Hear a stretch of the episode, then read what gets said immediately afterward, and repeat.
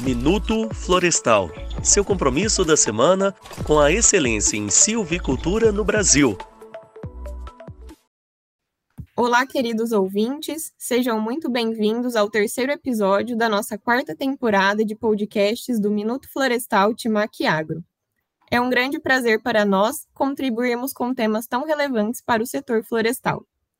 Hoje receberemos o professor Rodrigo Racamada, um convidado muito especial. O professor Rodrigo é engenheiro florestal formado pela Exalc em 2004.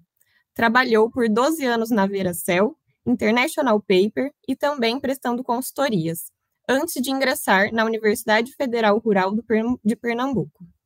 Viveu na Tailândia e Estados Unidos durante a pós-graduação e atualmente é professor visitante na Universidade de Guadalajara, no México, e pós-doc na Colorado State University. É líder científico do IPEF no programa Cooperativo, Produtividade e Ecofisiologia da Brotação de Clones de Eucaliptos, o PECOPS. E também contamos com a presença do professor Júlio Neves, da Universidade Federal de Viçosa, ao qual passo a palavra, mas antes reforço as boas-vindas e os agradecimentos a vocês por estarem aqui conosco em mais um episódio da quarta temporada do Minuto Florestal Timac Agro. Então, é com você, professor Júlio. Bruna, muito obrigado. É, é, um grande prazer, um privilégio estar aqui com, com o nosso grande amigo Rodrigo Racamada, que nós já conhecemos há alguns anos, e mais recentemente tivemos a, o prazer de assistir uma belíssima e importante apresentação que, com que Rodrigo nos brindou é, a todos que estavam lá no Congresso é, de Plantações Florestais, é, organizado pelo IPEF em Piracicaba, é, ao final de maio passado. É, então, eu quero dizer da minha satisfação, Rodrigo, em ter você aqui conosco, né?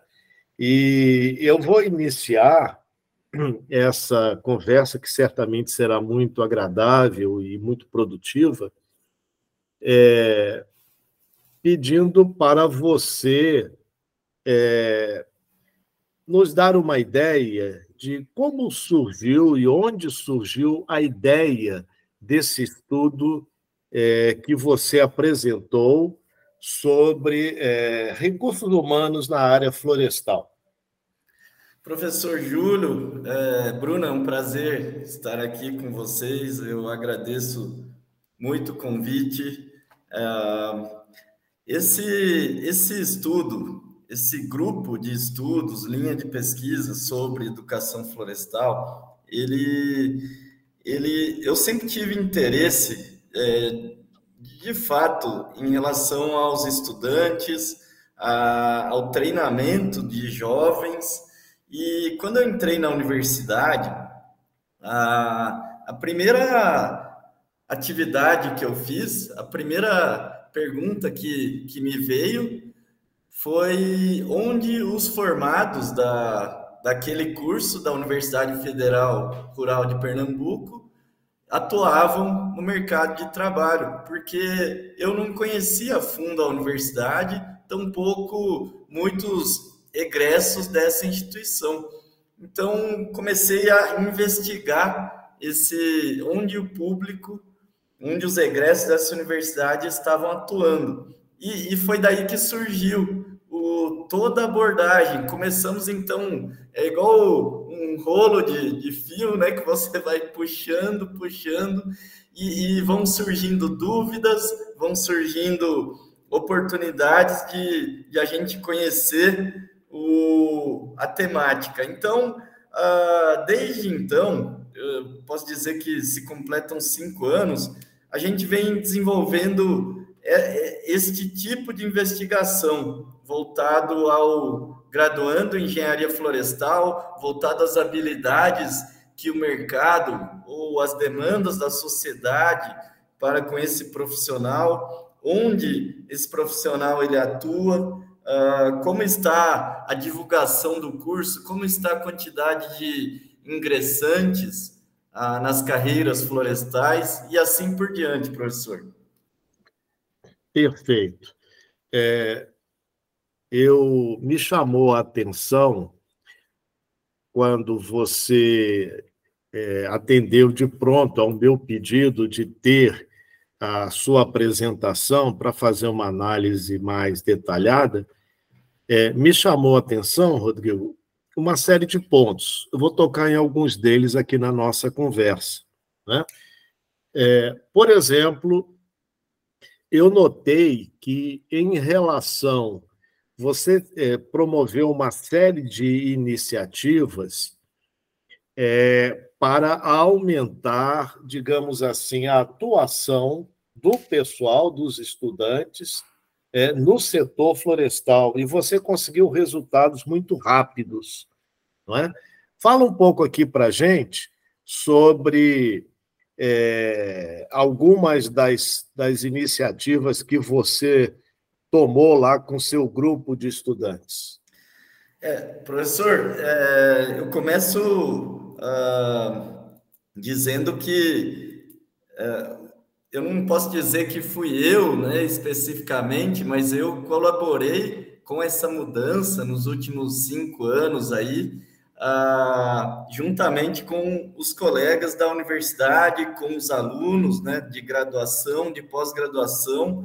Então, eu também gostaria de, de dar o crédito a eles. Quando a gente fez esse levantamento, uh, um número muito nos chamou a atenção, que foi a, o baixo percentual de egressos atuando no setor florestal ou em áreas correlatas, algo em torno de 40% apenas dos 100% de egressos da instituição. A gente foi atrás deles e vimos que uh, atuavam em ciências florestais de maneira ampla, né? E isso me, me incomodou absurdamente e começamos um movimento na universidade, junto com os professores, o, os estudantes, pensando em aumentar esse percentual. Eu gosto de destacar duas linhas principais, que no final elas têm conexão com, com as outras linhas de pesquisa.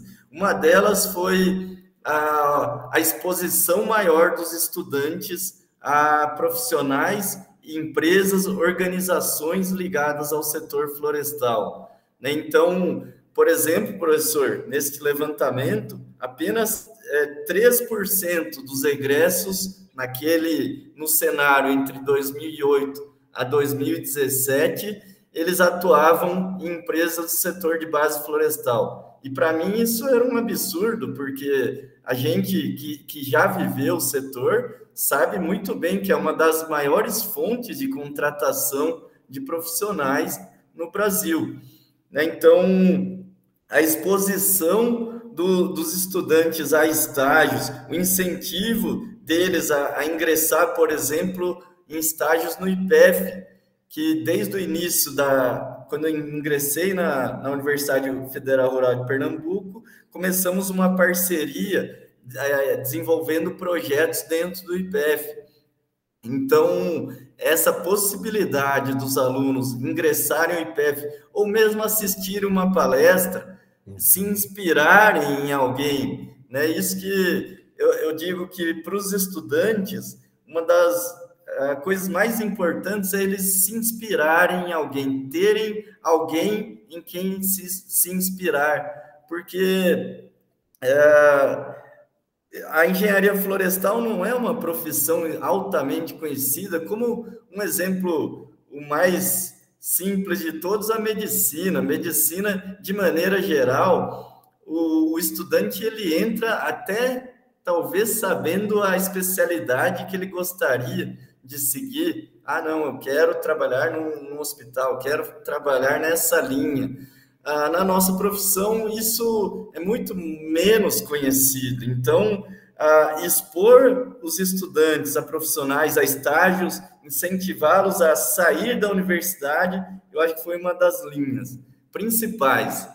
E a segunda linha foi ah, inspirado num, nos grupos de estágio que existem de extensão, de ensino, ah, da Exalc, que foi onde eu me formei. Ah, os alunos vier, alguns alunos vieram me procurar para desenvolver atividades no viveiro. Então eu propus a eles que, olha, por que vocês não criam um grupo de trabalho uh, que daí denominaram como grupo de práticas florestais, onde a, a metodologia do, da aprendizagem baseada em problemas é, é imposta.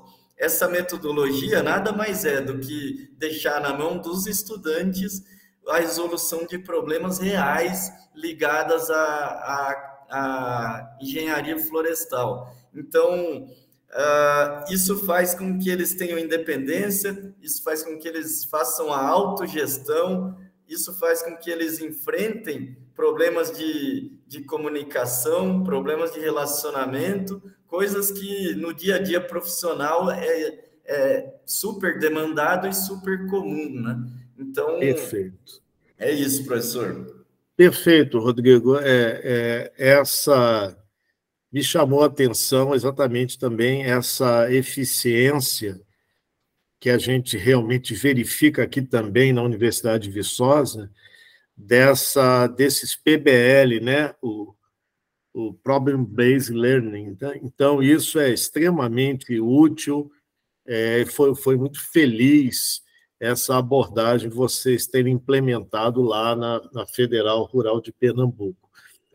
É, e diga uma coisa, Rodrigo, é, você você tem um histórico de uma atuação longa e intensa no setor produtivo, né? Então temos aí Veracel, International Paper, consultorias, né? E então veja, você já chegou para atuar na academia com toda essa experiência e com todos os aprendizados que você foi acumulando durante essa sua vivência profissional. É, isso faz muita diferença, Rodrigo. Isso te deu muita objetividade é, e é, um, você deu um tiros mais certeiros. Você é, com, naturalmente, a, os demais colegas seus lá da Universidade, lá de Pernambuco. Esse é um ponto importante, porque muitas vezes acontece o contrário. Né? A pessoa tem uma longa formação acadêmica para só depois ela ir para o setor produtivo. Né? Então, veja que é, isso pode fazer alguma diferença. Né? Agora, é, em relação ao, ao, estudo propriamente dito, é, diga para mim quais foram as etapas do desenvolvimento da sua pesquisa em relação aos recursos humanos na área florestal. Tá certo, professor. Professor, eu queria só ah, complementar um, um fato que é em relação a, aqueles 40%, né, apenas cerca de 40% dos egressos atuando na área florestal, a gente refez esse, esse estudo para o intervalo 2018 até os dias atuais e estamos chegando próximo de 75%. Né? Então, e muito rapidamente, hein? É, isso são os números, né? É, a gente hoje em dia é muito fácil, né, professor, encontrar os alunos. Quando você pega os formatos em 2000, 2000 até 2010, é um pouco mais difícil. Tem, tem alguns que nem tem rede social. Agora, essa turma mais nova estão em, em todos os lados, é muito fácil encontrá-los. A gente fez esse, essa, esse levantamento de, novamente e chegou a esse resultado. Uh, e é, eu, eu, tenho muito orgulho disso, professor. Eu digo, esse talvez seja um dos grandes lucros, assim, uh, que eu tenho orgulho de, de ter participado. Professor, uh, são várias as linhas de pesquisa, podemos chamar assim, dentre os estudos de, ligados à educação florestal. Tá? Uh, a gente abre uma linha, por exemplo, na quantidade de ingressantes nos cursos de engenharia florestal, tanto na, na Exalc, que tem um, um sistema de seleção uh, pela FUVEST, né, como os, as federais, que a maioria delas uh, atualmente aderiu ao SISU, né, ao Sistema de Seleção Único das Universidades. E essa é uma linha de pesquisa dentro do, do nosso trabalho. Há, há outras linhas de investigação, por exemplo, na, nas habilidades requeridas pelos graduandos, pelos jovens profissionais, as habilidades requeridas pelo mercado de trabalho, né, pela, eu chamo de demandas da sociedade. Então, é, essa é uma outra linha de, de trabalho em que a gente vem atuando. Uma outra linha uh, tem a ver com uh, o que o mercado de trabalho exige do, do jovem recém-formado. Né? Então, essa é uma outra área de, de investigação que, que eu resumiria nessas três que me vêm à cabeça agora. Perfeito. Então, é, é, pelo que acompanhando a, a, sua apresentação e depois o, o texto que você me enviou, os slides, eu percebo que você teve é, uma série de reuniões remotas né, com o pessoal das empresas, é, houve também isso com os estudantes? Ou foi mais questionários? É, não é? Fale um pouquinho sobre isso. Como é que você fez o, o, o método assim de, de trabalho? Depois nós vamos tocar nessas três linhas aí que você abordou. Sim, professor. É, hoje em dia, esse trabalho remoto nos facilitou muito algumas coisas, né? Ah, enquanto, ao mesmo tempo em que distanciou um pouco fisicamente as pessoas, ela traz a possibilidade de, por exemplo, eu morando aqui no México e estando a três horas de diferença no fuso, poder me reunir com gente do mundo inteiro, né? Mas, especialmente nesse trabalho, uh, eu me reuni com pessoal das empresas, as áreas de recursos humanos, gestores de empresas e de organizações florestais de maneira geral. Me reuni com estudantes de graduação, de pós-graduação, uh, com coordenadores de curso e com professores envolvidos em uh, núcleo docente estruturante, que para quem não é da universidade é aquele é o grupo de professores que, que decidem, que dialogam sobre melhorias e reformulações dentro dos cursos. Né? Então, a gente pode usar essa ferramenta de, de reuniões online e aplicamos ao longo do, do tempo diversos questionários também, uh, utilizando de ferramentas online uh, para capturar opiniões de forma geral. Perfeito. É, inclusive, Rodrigo, eu faço parte de dois núcleos estruturantes aqui na Universidade de Viçosa: o do curso de Engenharia Florestal e o do curso de Agronomia. E eu já, já tive oportunidade, é, ainda não houve a reunião do núcleo da Engenharia Florestal, mas eu já fiz ver ao coordenador que nós vamos é, tratar do, da sua apresentação, né, da, do escopo dela, numa das, na próxima reunião. E no de agronomia também, porque eu defendi a ideia lá para o pessoal da agronomia de que, na minha visão, muito do que você apresenta se aplica também igualmente para os agrônomos. Né? E a receptividade foi excelente pelo, pelos colegas do núcleo de agronomia.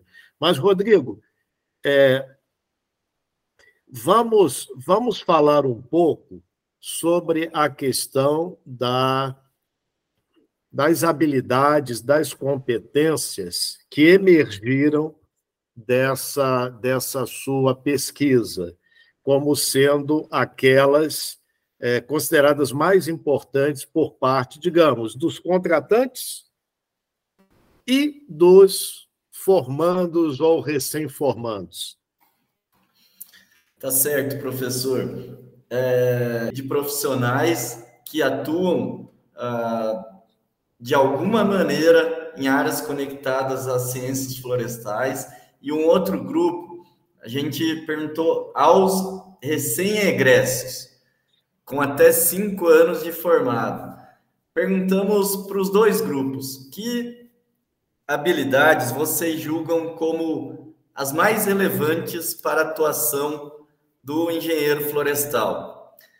E algo super curioso apareceu, professor, que as, a gente pode dizer que 60% das habilidades, 60% a 70% das consideradas mais relevantes, elas não são aquelas habilidades técnicas, ou seja, a, a maior parte das pessoas não, não julgou, por exemplo, como ah, um inventário florestal ou práticas de silvicultura não é que não são relevantes, são muito relevantes, como pode ser visto no estudo completo. Mas aquelas que deram a maior, maior nível de importância são aquelas chamadas como habilidades holísticas ou soft skills, como ah, habilidades comportamentais, é outro nome que se, que se dá a esse conjunto de habilidades e, e conhecimentos. Ah, e curiosamente, professor, aquelas que estão com maior nível de importância, ou esse 60%, é, é onde possuem, onde há o maior gap entre que a importância dessas habilidades e a performance dos recém-formados. Nessa, nesse grupo chamado de soft skills. Por exemplo, professor, a, a característica onde houve a maior distância entre performance e importância é comunicação oral escrita. E a segunda, por exemplo, habilidade para a resolução de problemas. A terceira, proatividade. A quarta, liderança e trabalho em equipe. Então, olha que curioso. É, claramente, esse conjunto de pessoas está dizendo que, olha, uh, o nosso profissional, os profissionais jovens, egressos, é, é, essas características são muito relevantes, mas faltam. A uhum. performance está baixa. E, e o que é mais curioso, professor, só para complementar e terminar minha fala, a gente fez a mesma pergunta para os jovens, para os jovens dizerem o que é mais importante para você hoje, atuando de quem se formou diz, entre 0 e 5 anos de formado? Os jovens elegeram exatamente as mesmas habilidades que o grupo de profissionais. Ou seja, parece que tanto os profissionais quanto quem está na jovem estudante, ele sabe o que é importante. Então, ah, isso nos revela várias possibilidades de melhorias dentro do curso, né? porque há um, um, um, matching, o jovem hoje gosta de usar, né? há um matching uhum. entre eh, os egressos e os profissionais. Esse, esse alinhamento, esse match, né, é, é muito bom, porque imagine se não existisse nem, é, nenhum tipo de correlação, né? aí ficaria difícil. Mas, havendo isso, é, a situação é muito trabalhável no sentido de se levantar para melhor tudo isso. Né? E isso foi, é, esse foi um ponto que chamou a atenção de todos que estavam lá te ouvindo aquele dia, naquela manhã lá do Congresso. É, Rodrigo, é, veja, e você fez também uma, na sua apresentação, você é, fotografou, você tinha uma, uma foto de uma matriz curricular, de uma grade curricular, lá dos primeiros cursos de engenharia florestal no Brasil, né? e, é, e uma mais ou menos de agora. Né? Então, comenta um pouco qual foi o seu intuito ao mostrar as grades de, da década de 60 e uma grade atual do curso de Engenharia Florestal.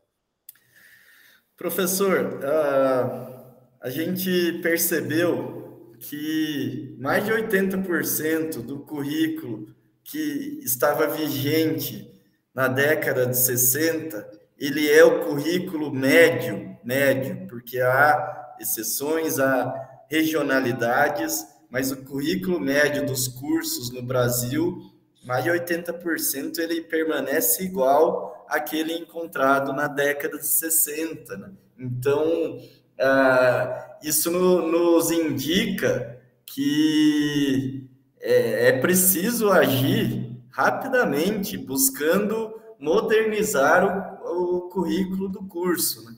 há várias iniciativas no Brasil acontecendo, né? A gente conversou com muitos coordenadores de curso e muitos atuando fortemente para mudar, para modernizar a, o currículo da profissão, mas há alguns empecilhos, professor. Por exemplo, uh, hoje, o, em outro levantamento que fizemos, com cerca de metade dos cursos de engenharia florestal no Brasil, metade dos 75 eh, vigentes, que 75% da grade curricular é composta por disciplinas obrigatórias. É.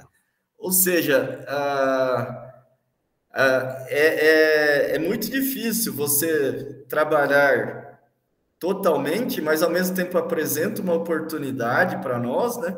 Mas você tem uma maior liberdade, vamos chamar assim, em cerca de 15% da grade.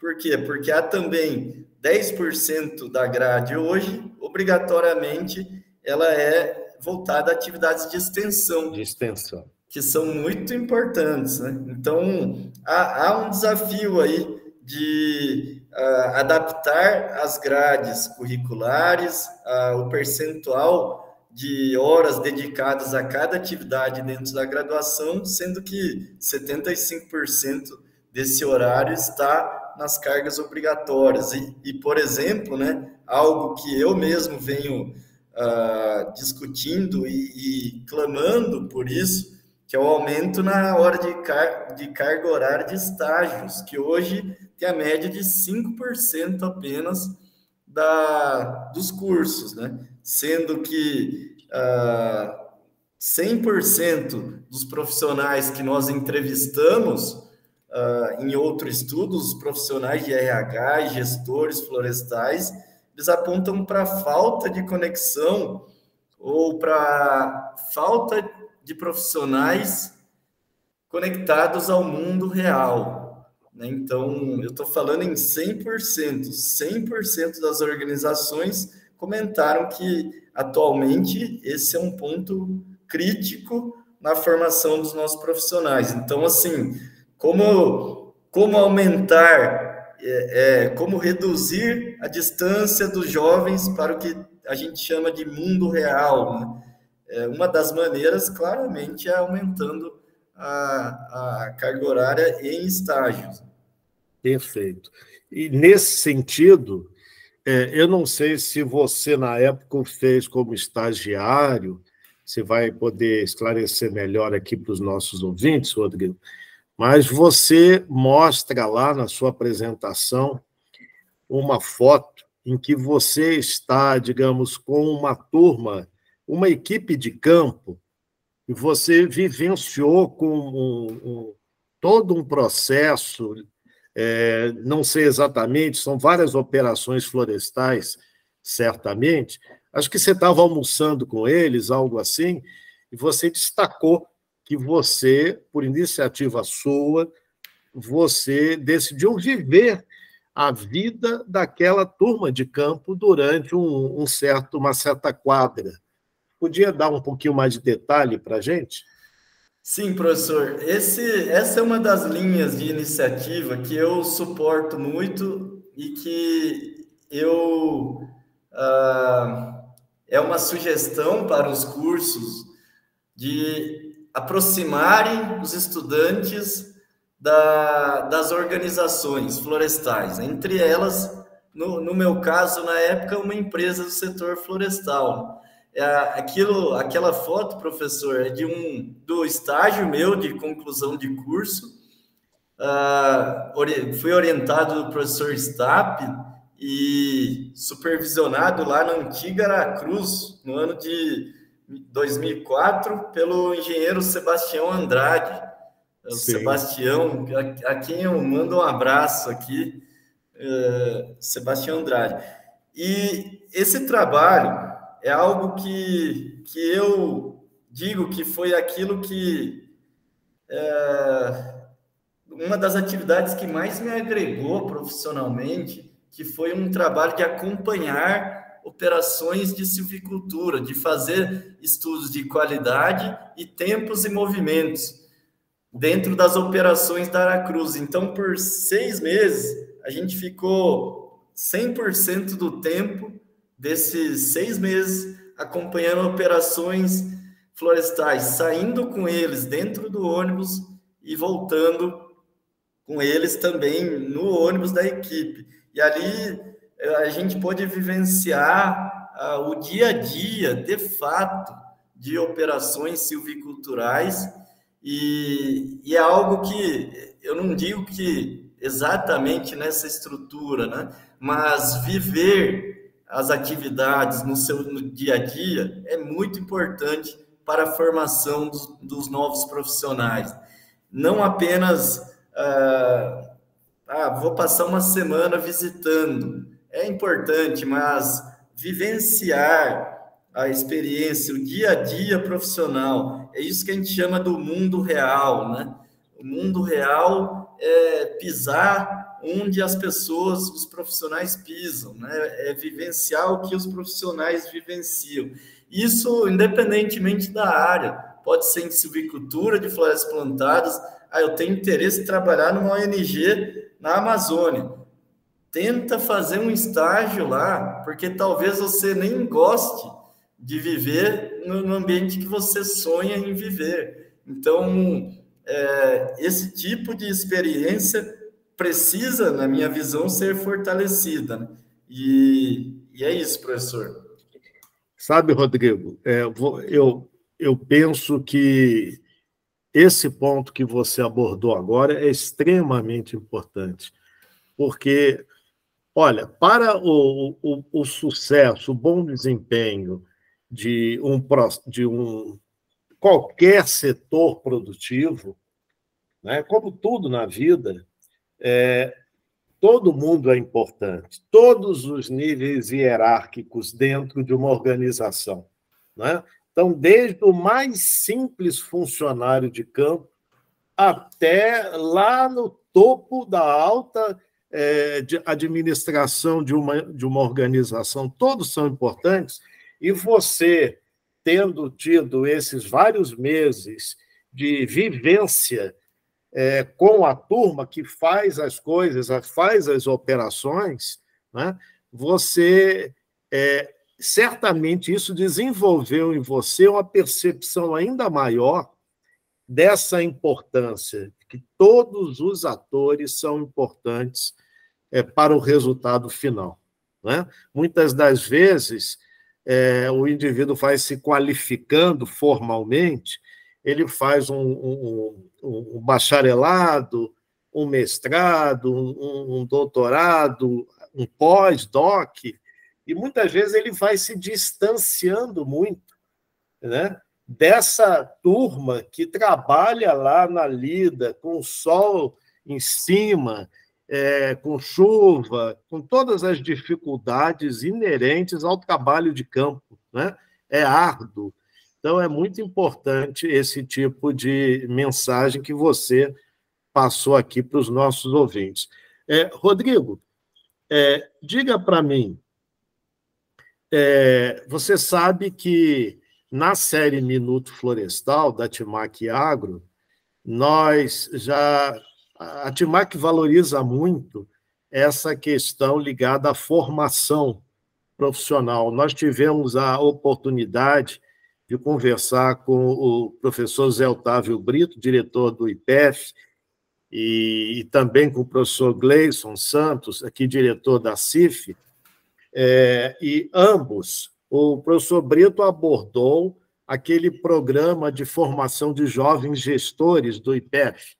E o professor Gleison deu vários exemplos de como que ele está gerenciando muita, uma turma grande de estudantes de engenharia florestal, colocando-os como gestores de projetos, de alguns projetos temáticos da CIF. Né? é, sempre nesses projetos temáticos da CIF, você terá o coordenador sênior, mas você tem o indivíduo que faz o meio de campo com, as, com a turma, com os estagiários e assim por diante, e com frequência é um estudante é, de graduação já no nível mais avançado do curso. Então, é, você, qual é a sua experiência em relação, por exemplo, a esse programa do IPEF, de jovens gestores? Você acha importante? Ah, é fundamental, né, professor? É, é isso. Qualquer ação, todas as ações, seja em pesquisa, extensão, ensino, que aproximem o jovem, seja ele estudante ou o recém-formado, de atividades conectadas diretamente ao mundo do trabalho florestal são super relevantes, né? Então, uh, esse exemplo do, do IPEF, através do, do programa de gestores, é maravilhoso. A gente até está estudando a possibilidade de, de desenvolver uma linha paralela a isso, que seria uma linha que já deu certo, que é a residência florestal, né, que é, é a gente participou desse programa de residência florestal, dentre uh, as instituições que faziam parte, o IPEF era uma delas, e onde o recém-formado ele ia para vivenciar alguma área dentro da empresa, já como formado, como residente, como se fosse um residente médico, em que ele se forma em medicina, mas para ele exercer, por exemplo, uma ortopedia, ele precisa passar pela residência em algum hospital, em alguma instituição ligada à ortopedia, né? E no nosso caso foi muito voltado à silvicultura de florestas plantadas. Essa, esse programa de residência é um outro exemplo de como aproximar o jovem o recém-egresso à realidade do dia a dia. Então, é, é fundamental, a gente precisa incentivar parcerias em todas as instituições, em todas as universidades do Brasil. A gente precisa incentivar a formação de parcerias com o, as organizações fora da universidade então, é o que. Uma coisa eu falo para os estudantes, o professor Júlio, eles já estão cansados de me ouvir. Precisa sair da universidade. A universidade você vai aprender, você vai, ela vai te dar uma bagagem, mas para você atuar profissionalmente fora da universidade, você precisa dar um jeito de botar o pé para fora da universidade também, né, professor? Então, os estágios dentro da universidade são muito importantes. Eu citei o, grupo de práticas, né? os estágios em laboratórios de pesquisa, de extensão, mas é, é, eu clamo é por essa proximidade, essa conexão entre os diferentes setores e a universidade. Perfeito. É, é, Rodrigo, é, penso que algo que seria muito interessante é, e eu já consulto você sobre essa possibilidade, seria nós divulgarmos aqui no grupo é, a, o link para a sua palestra. Seria possível, Rodrigo?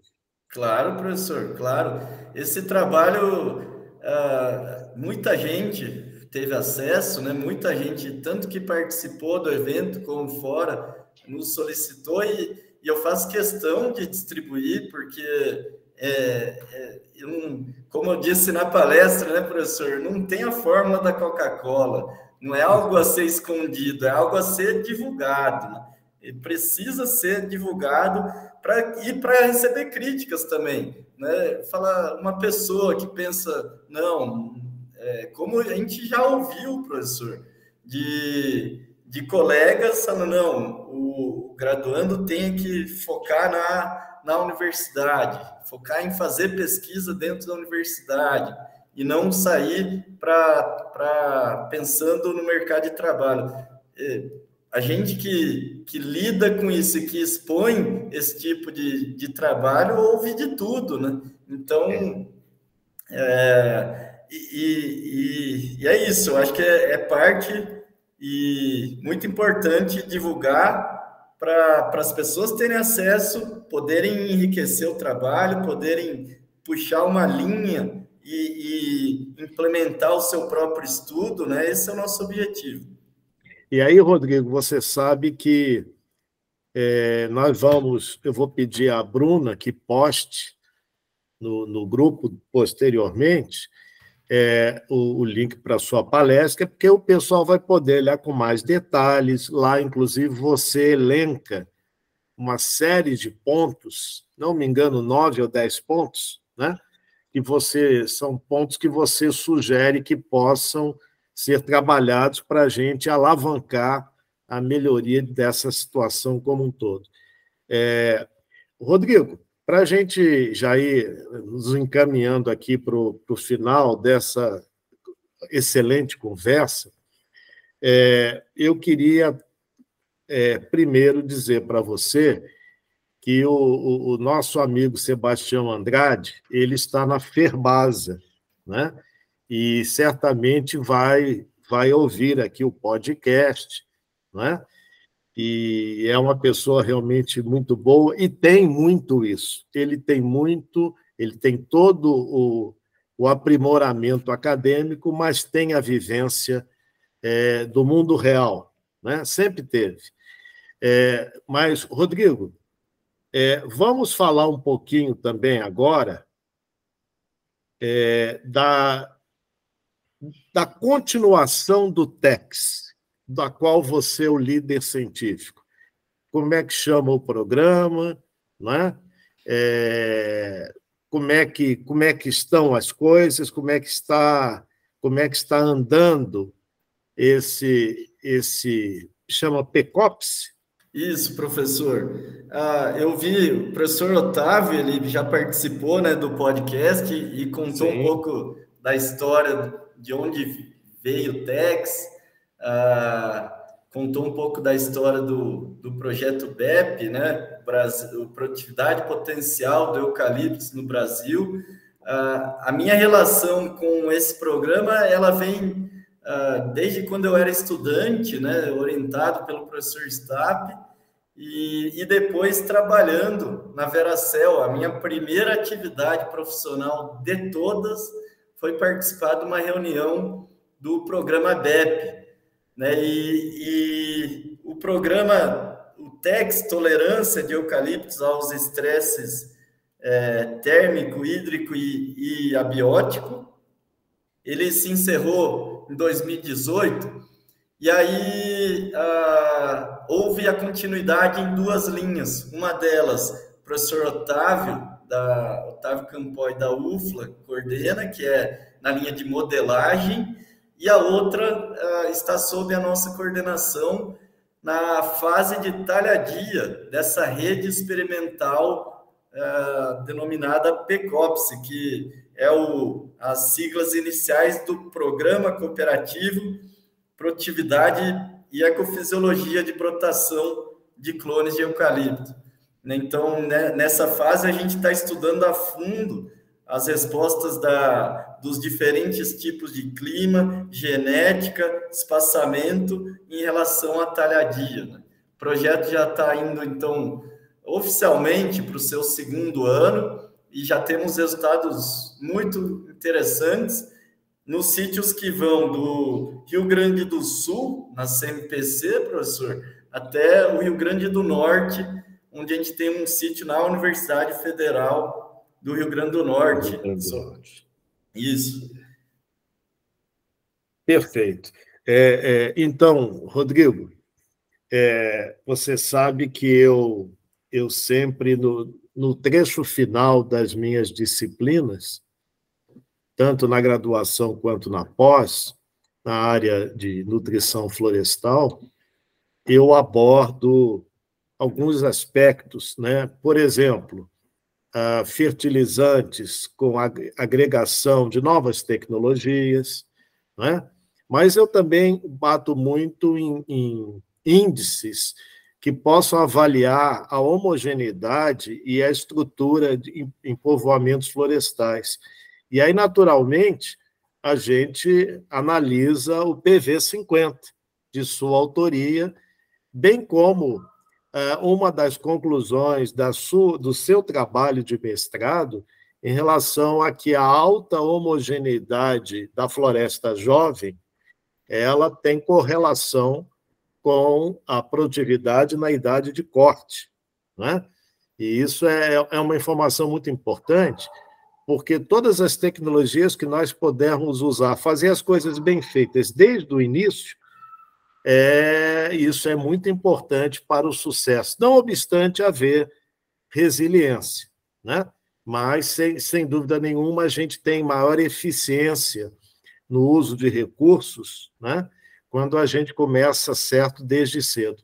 Então, aos nossos ouvintes, eu acho que todos sabem, mas se eventualmente tem alguém que não sabe, é, nós acabamos aqui de ouvir o criador do PV50, né?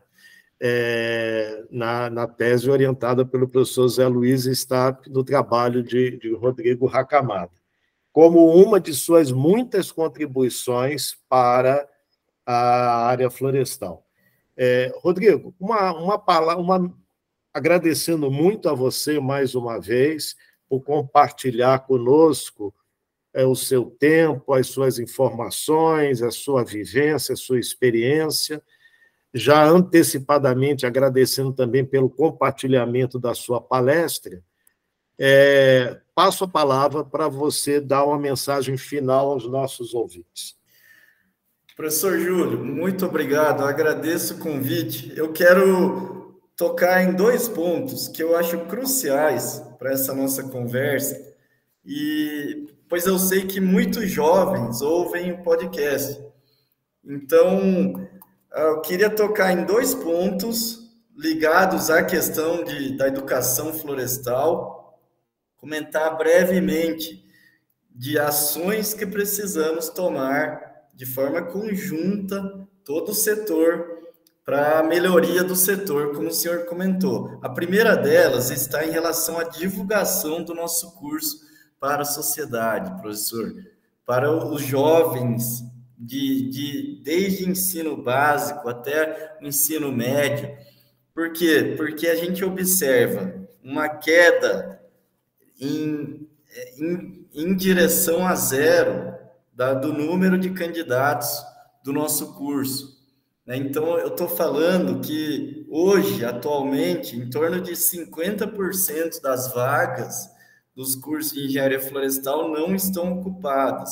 E a procura pelo número, a, o número de, de jovens do ensino médio que procuram o nosso curso está cada vez menor. Isso demanda ações urgentes em todas as esferas. São inúmeros os países que, em que a gente viu fechamento de cursos e ainda está vigente. Em vários lados do mundo, há essa redução de procura muito causada, são N fatores, mas muito causada, por exemplo, pela, pelos novos cursos né, que, que surgem uh, e competem, e justamente competem, mas competem com a engenharia florestal, engenharia ambiental, gestão ambiental, biologia, que é mais antiga, mas também compete, e assim por diante. né?